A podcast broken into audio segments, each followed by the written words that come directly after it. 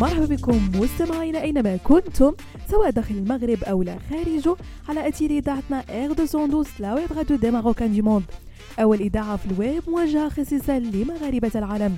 فقرة Fashion Week ديال هذا الأسبوع وكما العادة نوافيكم مستمعينا باطلاله في آخر ما وقع في عالم الموضة والازياء وال lifestyle بما أننا مستمعين في نهاية فصل الخريف وبداية فصل الشتاء يأتي وقت الانتقال إلى ملابس تناسب هذا الموسم الخاص. ومن بين أبرز قطع الملابس التي تبرز في فصل الخريف وتعكس أناقة مميزة يأتي البلازر بألوانه وتصاميمه المتنوعة حيث يمزج بين الدفء والاناقه مما يجعله اختيارا مثاليا لهذا الموسم. لذلك سأخذك سيدتي في جولة خاصة بعالم تنسيقات البلازر لموسم الخريف.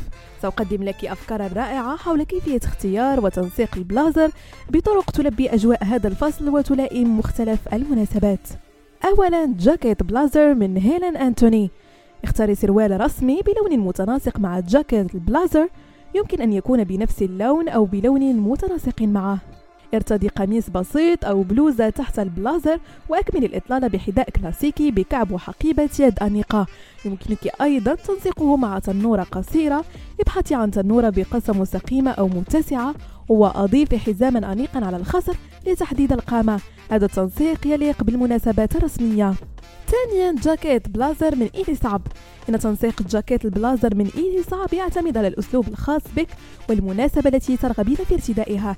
إذا كنت في إطلالة رسمية فيمكنك ارتداؤها مع سروال classe ملائم لنفس اللون.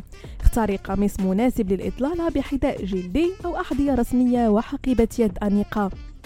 أما إذا كانت الإطلالة كاجوال فيمكنك اختيار بلوزة بسيطة أو تيشيرت وتضعها مع البلازر.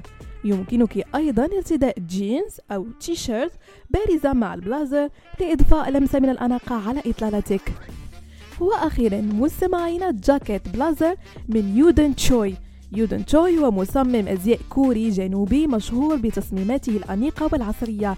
يمكن تنسيق جاكيت بلازر مع بنطال رسمي بنفس لون البلازر للحصول على مظهر متكامل.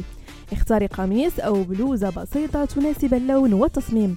وأضيفي حذاء بكعب عالي وحقيبة يد أنيقة. أما إذا كانت الإطلالة كاجوال فبإمكانك ارتداء البلازر مع الجينز أو تيشيرت. بهذا مستمعينا كنكون وصلنا لنهاية فقرة Fashion Week نضرب لكم موعد la semaine prochaine هادشي كامل على إذاعتكم R212 لا ويب راديو دي ماروكان دو موند